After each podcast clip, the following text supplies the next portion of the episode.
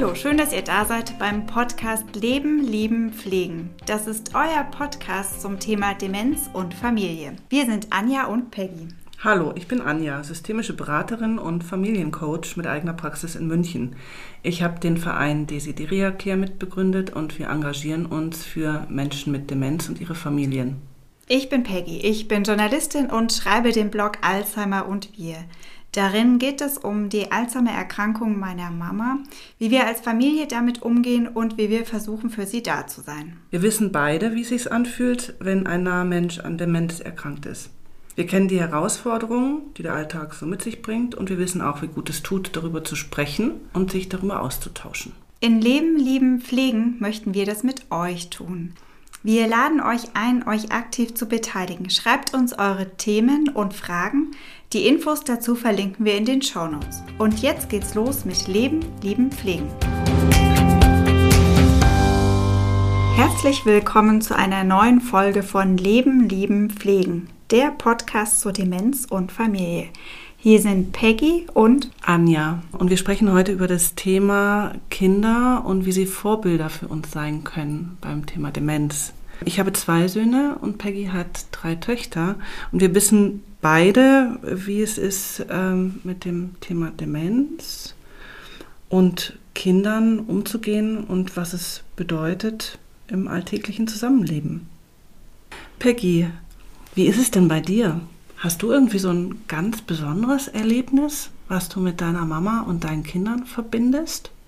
Ja, ich habe mehrere Szenen, aber eine, die mir ganz spontan einfällt und die mich so im Positiven wahnsinnig überrascht hat, war letztes Jahr. Es war nach einer relativ anstrengenden Familienfeier und eigentlich war meine Mama kaputt, die Kinder auch.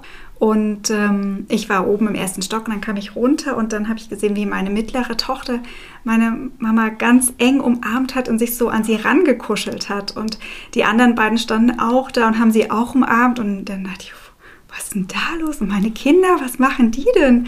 Und war total gerührt und ähm, ja, fand es einfach nur total schön zu sehen, dass sie meine Mama so umschließen, so für sie da sind. Und ähm, ja, das, das ist so ein Erlebnis, was sich ganz tief in mir eingebrannt hat. Mhm. Berührende Szene, oder? Ja, total. Mhm. Okay. Und wie ist es bei dir? Äh, ja, wenn ich so zurückdenke an die Zeit, wo meine Kinder vielleicht auch noch kleiner waren und wir schon wussten, dass meine Mutter die Diagnose Alzheimer hat, kann ich mich schon daran erinnern, dass wir viele schöne Szenen hatten. Zum Beispiel meine Mutter war so ein totaler Bergfan und wir sind eben oft mit ihr auch noch in die Berge gefahren und hatten wahnsinnig schöne Erlebnisse, weil meine Mutter dort wirklich aufgeblüht ist. Und meine Jungs haben das einfach genossen, dass meine Mutter trotz der Diagnose mm, ja noch bei uns war und sie hat immer übers ganze Gesicht gestrahlt. Und wenn wir dann beispielsweise abends auf einer Hütte übernachtet haben mit ihr, haben wir dann tatsächlich auch noch ähm, am Lagerfeuer gesessen und Kartoffeln ja, übers Feuer gehalten. Und ähm, ich weiß noch, meine Mutter war vielleicht gar nicht mehr so in der Lage, großartige Gespräche mit mir und meinem Mann zu führen, aber sie saß eben selig lächelnd da und ähm, hat quasi dieses Erleben im Hier und Jetzt mit den Kindern geteilt. Und das fand ich irgendwie, sind schöne Erinnerungen. Da hat man manchmal das Gefühl, dass die so eine bestimmte Connection haben, also zwischen Kindern und also meiner Mutter habe ich zumindest manchmal das Gefühl gehabt, die verstehen sich total gut. Mhm. Ähm, gerade als meine jüngste Tochter, als sie noch klein war und auch nicht gesprochen hat, aber irgendwie konnte die lachen und meine Mama hat dann immer mitgelacht und die waren einfach fröhlich miteinander. Mhm. Ja, so unvermittelt, ne? Das habe ich tatsächlich auch in Erinnerung, dass irgendwie so wenig Fragen kamen, warum ist jetzt die Oma so oder anders? Und ich vermute, dass es einfach auch damit zusammenhängt, dass Kinder da irgendwie so stark im Hier und Jetzt in der Beziehung agieren, ohne zu hinterfragen, warum ist jetzt gerade was so? Und wo wir vielleicht als Erwachsene schon sich denken, hm, hier ist irgendwas merkwürdig oder die Mama verhält sich jetzt irgendwie ebenso wie jemand ist, der an Demenz erkrankt ist. Und meine Kinder haben das tatsächlich irgendwie gar nicht so eingewertet und hatten vor allem Spaß mit ihr. Aber es ist ja also nicht per se so ein so ein einfaches oder so ein spaßiges Thema. Ich weiß nicht, wie, wie das, du das erlebt hast, aber ich weiß, dass ich mir schon viele Fragen gestellt habe. Auch so nach dem Motto, was, was kann ich meiner Tochter erzählen oder wie soll ich das erklären? Mhm. Ähm, wie, wie gehe ich mit meinen Gefühlen vor meinem Kind um? Mhm. Kann ich zeigen, dass ich traurig bin oder also was tue ich ihr denn damit an? Wird sie dann mhm. nicht auch einfach ganz traurig? Ist das nicht viel zu schwierig, dieses Thema für sie? Mhm. Also ich kann mich auch an, an viel, auch jetzt noch an, habe ich viele ähm, ja, solcher Gedanken und frage mich manchmal, hm, ist das nicht irgendwie zu schwierig für so ein Kind? Mhm. Ja, das ist sehr spannend, was du da ansprichst, weil in der Vorbereitung auf die heutige Folge habe ich tatsächlich meine beiden Jungs mal interviewt. Die sind inzwischen jugendlich und habe sie mal so gefragt, wie sie das eigentlich auch in Erinnerung haben. Und das Interessante finde ich ist, dass so bei beiden irgendwie so Geschichten rauskamen, die wirklich so total einschneidend und prägnant und auch schwierig mhm. waren. Also einmal hat meine Mutter also ihr Gebiss tatsächlich im Klo runtergespült. sowas bleibt hängen und mhm. sowas ist auch bei den Kindern hängen geblieben. Und die andere Situation war, dass... Haben Sie äh, das mit der Demenz in Verbindung gebracht? Ja, ich glaube schon, weil also da waren dann tatsächlich meine Eltern schon unten bei uns in der Wohnung eingezogen und diese Veränderungen, die hatten wir ja durchaus auch initiiert, weil bei meiner Mutter vieles im Alltag immer schwieriger wurde und wir dann so das Gefühl hatten, es wäre vielleicht besser, sie näher bei uns zu haben. Und das ist dann auch in diesem Zeitraum passiert. Und ich glaube, oder so hat es jetzt ähm, einer meiner beiden Söhne gesagt, ähm, im Prinzip ist ihnen das erst bewusst geworden, als die Oma dann bei uns gewohnt hat. Und insofern, glaube ich, hat er dieses, das Gebiss fällt ins Klo, auch äh, der Demenz ein bisschen zugeordnet. Und die andere Situation war, äh, dass meine Mutter an Weihnachten nach der Kirche völlig orientierungslos auf eine riesige Kreuzung mitten in München drauf gelaufen ist und es kamen Autos, also die Ampel sprang gerade um und ich habe sie also echt gerade noch so von, von der Straße gefischt, weil sie einfach so fröhlich, ohne nach links und rechts zu schauen, losgelaufen ist. Und da waren meine beiden Kinder tatsächlich sehr in Panik. Und das war auch so ein Erlebnis, wo die beiden wirklich Angst um die Oma hatten. Kennst du solche Situationen, wo du sagst, die waren vielleicht ein bisschen schwieriger? Also an eine Szene jetzt kann ich mich gut erinnern als ich äh, mal versucht hatte, dass äh, wir machen einen schönen Spiele-Nachmittag zusammen und ähm, das ist schon eine Weile her, da konnte meine Mama auch noch so einfache Spiele spielen und wir haben, glaube ich, ein ähm, Memory oder ein Mensch ärgere dich nicht gespielt und habe das rausgeholt und saßen noch alle zusammen und meine Tochter war irgendwie gewieft und wollte, hat das Spiel verstanden, wollte halt, dass alles schnell geht. Mhm. Und meine Mama konnte das schon auch nicht mehr so. Also ich habe ihr dann geholfen oder meine Schwägerin mhm. und ähm, die hat aber trotzdem nicht, konnte den Würfel nicht mehr würfeln und wusste dann auch nicht, welche Figur sie setzen sollte. Und dann war meine Tochter so, ah, die doofe Oma, also so mhm. ein bisschen kindlich äh, genervt und das hat mich total getroffen, mhm. weil ich dachte, hey, du weißt doch, dass die Oma eine Krankheit hat, jetzt kannst du doch nicht so reagieren. Mhm.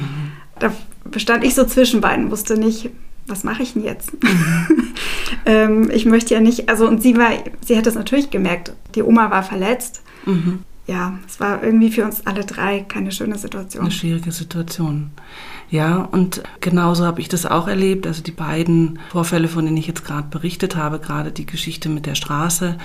Also da waren meine Jungs wirklich danach irgendwie so wirklich überrascht und ängstlich und letzten Endes hatten wir dann alle Hände voll äh, damit zu tun, also einmal die Oma in Schach zu halten, wenn ich das jetzt mal so sagen mhm. darf, und gleichzeitig unsere Kinder zu beruhigen, mhm. die in heller Aufregung waren.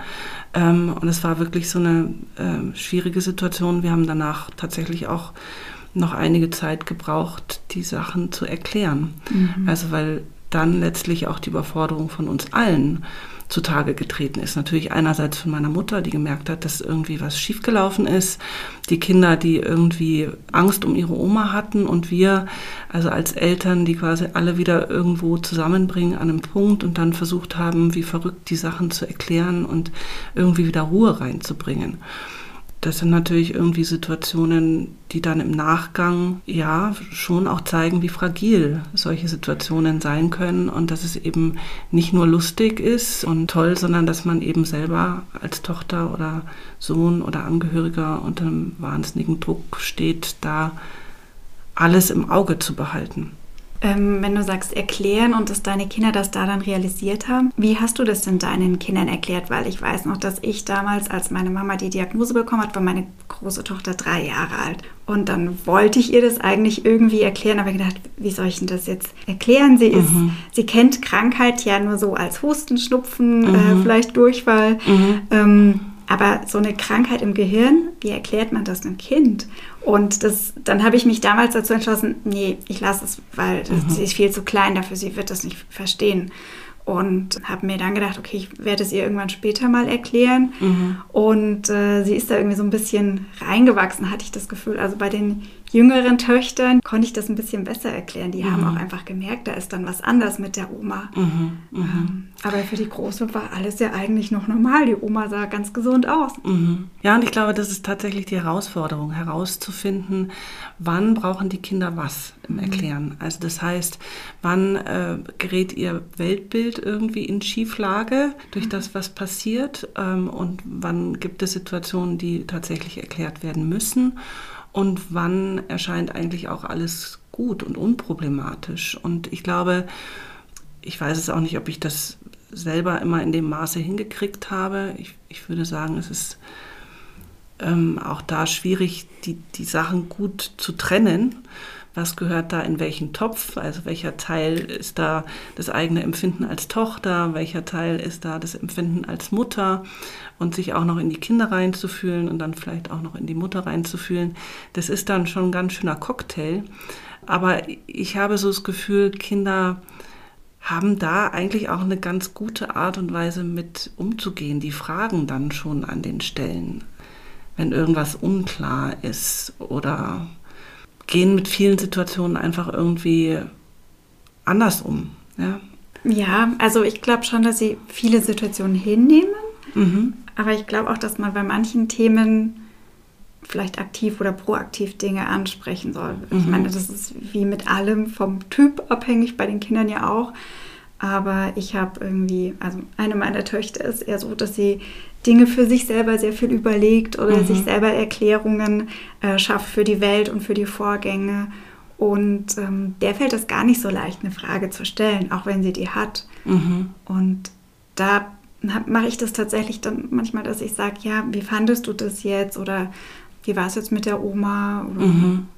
Und dann kommt tatsächlich irgendwie oft was und dann merke ich, okay, jetzt hat sie sich schon echt lang Gedanken gemacht. Also mhm. äh, es war mal abends, wo ich gesagt ja, wie geht's dir so? Und machst du dir Gedanken um die Oma? Und dann mh, hm, purzelt es so aus ihr raus. Mhm. Und ja, warum gibt es denn nichts gegen diese Krankheit? Mhm. Und es gibt doch sonst gegen alles was. Und mhm. äh, da hatte sich irgendwie so ein Tor geöffnet und dann mhm. gedacht, okay, es ist schon auch wichtig, glaube ich, dass man das im Auge behält und nicht nur mhm. denkt, es geht den Kindern gut, weil gut. sie nichts sagen. Ja, etwas anzubieten. Ja, ne? Also ja. auch eine Frage selber vielleicht genau. anzubieten. Ja, das stimmt, da hast du sicherlich recht, dass das ähm, wahrscheinlich dann aber eben auch typabhängig mhm. ist. Also zu gucken, wie ist mein Kind da unterwegs und da halt in der Wahrnehmung auch eben für die Kinder gut unterwegs zu sein, zu sagen, okay, ähm, hake ich mal nach. Mhm. Was ich ganz spannend fand, jetzt also auch als ich meine Jungs nochmal befragt habe im Nachgang, weil ich schon auch gesagt habe, hättet ihr euch irgendwie was anderes gewünscht?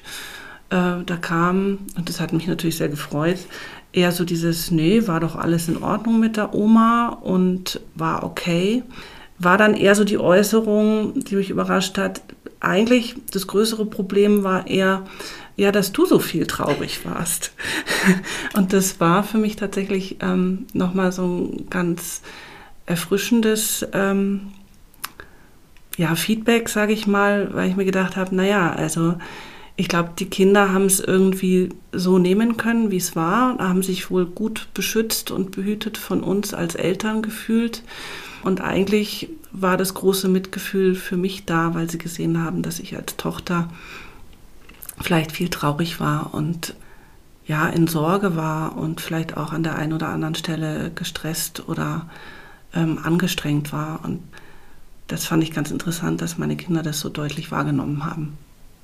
Das heißt, dass man aber vielleicht hier eben auch erklären mhm. kann. Ja? Also äh, zu sagen, du, das macht mich gerade sehr traurig, mhm. was da mit der Oma passiert ist, dass man eventuell eben auch nochmal thematisiert, dass man in Sorge ist. Ich meine, wenn man als Eltern in Sorge ist, dann geht das ja doch oft auf die Kinder über. Also wenn du sagst, ähm, sie haben wahrgenommen, dass du sehr traurig warst, trotzdem waren deine Kinder aber so, sind lockerer mit der Situation umgegangen. Genau, und ich, ich habe das so gemerkt, dass dann zum Beispiel mein kleinerer Sohn, wenn der gemerkt hat, ich bin traurig, dann zu mir gekommen ist und äh, mich in den Arm genommen hat mhm. und mich gestreichelt hat und sei nicht so traurig. Und also was ich da halt in Erinnerung habe, war dann so dieses, ihn auch wieder in den Arm zu mhm. nehmen, zu sagen, du, ähm, das geht auch vorbei und das ist halt meine Mama und ich bin halt auch mal traurig, dass meiner Mama, dass sie sich so verändert oder mhm. nicht mehr ganz so ist, wie, wie ich sie vielleicht auch früher erlebt habe. So eine ähnliche Szene kenne ich auch. Das ist eine unserer ersten Gespräche gewesen. das weiß ich noch, da habe ich dir von erzählt, dass ich mal so traurig war, als ich mit meinen Eltern telefoniert habe und meine Mama zu dem Zeitpunkt schon nichts mehr gesagt hat. Und mhm. Ich mitbekommen habe, wie mein Papa eben sagte, Kerstin, sag doch was und da ist deine Tochter und von ihr nichts kam. Und ich irgendwie während diesem Gespräch noch ganz locker lustig war und als ich aufgelegt habe, tatsächlich in Weinen ausgebrochen bin. Und dann dachte ich, oh Gott, jetzt weine ich. Das, äh, die Kinder denken, irgendwas Schlimmes ist passiert. Und dann ja. kamen sie, ähm, und vor allem die Kleine auch, die mich gestreichelt und getröstet hat. Da habe ich dich nämlich mal darauf angesprochen. Da hast du gesagt, das ist doch eigentlich gut, wenn die Kinder auch mitbekommen, dass wir Gefühle haben und wie es uns wirklich geht. Und dass es ein guter Moment auch ist, um über solche Dinge zu sprechen. Mhm. Ja, gut, dass wir drauf kommen, weil tatsächlich, ich kann mich auch an das Gespräch erinnern. Und vielleicht ist es eben auch genau eine kleine Chance, den Kindern zu zeigen, dass man Mensch ist und dass man auch in verschiedenen Rollen steckt und dass man aber eben auch Gefühle hat, Tochtergefühle hat und da auch nicht aus seiner Haut raus kann und dass man natürlich auch irgendwie Mensch ist, äh, der verletzlich ist und der auch Trauer und Schmerz empfindet. Und gleichzeitig kann man die Kinder aber dann auch, kann man ihnen auch zeigen, dass solche Gefühle vorbeigehen. Mhm. Ja, und dass es schön ist, wenn man getröstet wird. Dass es aber eben nichts mit den Kindern zu tun mhm. hat. Und da erinnere ich mich jetzt dann wiederum an Gesprächsausschnitt, den wir schon mal in einem anderen Kontext hatten, dass es ganz wichtig ist, dass man den Kindern in ihrer Welt begegnet mhm. und ihnen, auch wenn es vielleicht dumme Situationen mal mit der Oma gab und gibt, dass sie nichts falsch machen. Mhm. Ich glaube, das hast du irgendwann mal ja, sehr schön genau. Kinder, erklärt. die haben ja einfach dieses magische Denken im Vorschulalter noch und ähm, beziehen auch ganz viel auf sich. Ja, mhm. egal was sie machen, denken sie, sie sind vielleicht schuld an der Situation. Und ähm, da ist es, glaube ich, auch einfach wichtig, dass man sagt, nee, das ist jetzt die Oma macht das jetzt, weil das ist die Krankheit und die weint jetzt ähm, weil sie selber nicht gerade weiter weiß und nicht, weil du irgendwas falsch gemacht hast. Und ich glaube, das ist wichtig, mhm. auch im Kopf zu behalten, zu schauen, wo sind vielleicht Situationen oder entstehen Situationen, wo die Kinder ähm, die Ereignisse auf sich beziehen und ähm, das Gefühl haben, sie sind falsch und die aufzulösen und zu klären und zu sagen, okay, das ist jetzt einfach Teil der Krankheit mhm. ja, und da, dafür kann keiner was und vor allem du kannst nichts dafür, dass sich vielleicht die Situation so entwickelt hat, wie, wie sie jetzt gerade ausgegangen ist. Mhm. Ähm, und ich würde eigentlich auch gerne noch Mut machen, dass man auch sich solche Gespräche annimmt oder sich traut, über Dinge zu sprechen, auch wenn man nicht genau erklären kann, warum was wie ist. Mhm. Die Kinder stellen ja dann manchmal auch teils sehr philosophische Fragen, mhm.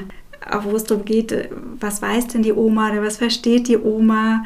Die ja auch kein Erwachsener von uns beantworten kann. Also die, die Welt von Menschen mit Demenz, ich weiß nicht, wo meine Mama dann ist, wenn sie so vor sich hin träumt oder ihre Augen schließt.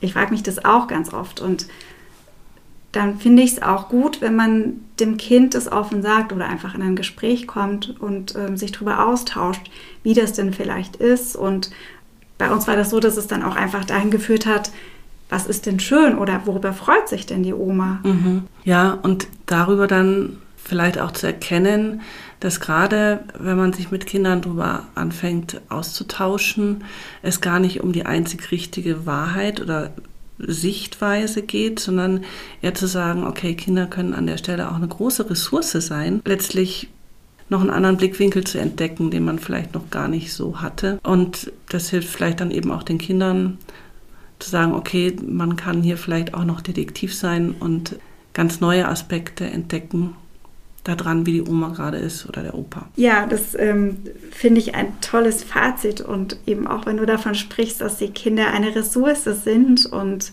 uns Erwachsenen helfen können oder vielleicht auch einfach sogar ein Vorbild sind, wie man mit der Demenz umgeht. Ja, das weiß ich ja eben aus den vielen Gesprächen, äh, die ich auch mit Angehörigen führe und ähm, wo ich auch immer wieder versuche zu sagen, okay, es geht ganz viel darum, im Hier und Jetzt mhm. die Beziehung zu gestalten. An der Stelle können Kinder tatsächlich ganz großartige Vorbilder sein, weil sie die Situationen eben oftmals so unvoreingenommen mhm. nehmen und auch darauf reagieren und das wiederum so eine ganz offene und herzliche Art der Beziehungsgestaltung ist. Und an der Stelle können sie tatsächlich zu ja, Ressource oder auch zum Vorbild für uns werden. Wir hoffen, dass wir euch auch mit dieser Folge wieder Mut machen konnten. Wir haben noch was vorbereitet. Das ist so ein Thema von dir, Peggy. Ähm, du setzt dich auch viel mit Kinderbüchern auseinander und ähm, wir haben für euch ein paar Empfehlungen zusammengestellt, welche Kinderbücher hier lohnend sind ähm, und wo ihr mal reinschauen könnt. Und die Peggy hat noch eine Geschichte. Also ihr findet äh, ein paar ausgewählte Kinderbücher auf der Website. Eines dabei ist zum Beispiel das Buch Als Oma immer kleiner wurde. Eine wunderbare, hinreißende Geschichte, wie die Enkeltochter sich mit der Oma beschäftigt. Erst war es eben die Oma, die für sie da war und sich um sie gekümmert hat und dann nach und nach wird die Oma eben immer kleiner. Das ist ein ganz simples gestaltetes Buch eigentlich in Schwarz-Weiß-Zeichnungen. Ähm, und äh, die Oma wird eben immer kleiner und irgendwann ist sie so klein zum Beispiel, dann sitzt sie neben einem Saftglas und das Mädchen hilft ihr mit einem Strohhalm, dass die Oma daraus trinken kann. Ja, dann irgendwann ist die Oma weg, die ist nicht mehr da und ähm, als ich das das erste Mal gesehen habe, war ich bisschen schockiert und habe gedacht, oh Gott, jetzt ist die Oma gestorben und wie soll ich das denn jetzt meiner Tochter erklären, wenn ich dieses Buch vorlese? Und ähm, ja, ich nehme jetzt hier die Geschichte vorweg, aber ich muss es trotzdem weiter erzählen. Die Oma ist einfach so klein geworden, dass sie ins Ohr von ihrer Enkeltochter passt. Da sitzt sie eben und passt auf sie auf und ist weiter für sie da. Ja, das fand ich einfach total schön. Diese Geschichte hat mir auch Mut gemacht und da habe ich gedacht, ja, es ist auch einfach total schön und mutmachend, sowas zu lesen und auch eben mit den Kindern zu lesen. Und deswegen geben wir es gerne an euch weiter. das war's mit dieser Folge. Genau, und ähm, wir freuen uns natürlich über Feedback, über die Weiterempfehlung und wenn ihr auf iTunes unterwegs sind, auch über Sternchen. Wenn ihr diesen Podcast unterstützen möchtet, könnt ihr das gerne auch per Spenden tun. Ähm, die Infos dazu sind in den Show Notes und auf unserer Website lebenliebenpflegen.de. Wir freuen uns, wenn ihr das nächste Mal wieder reinhört. Bis dahin. Tschüss. Ciao.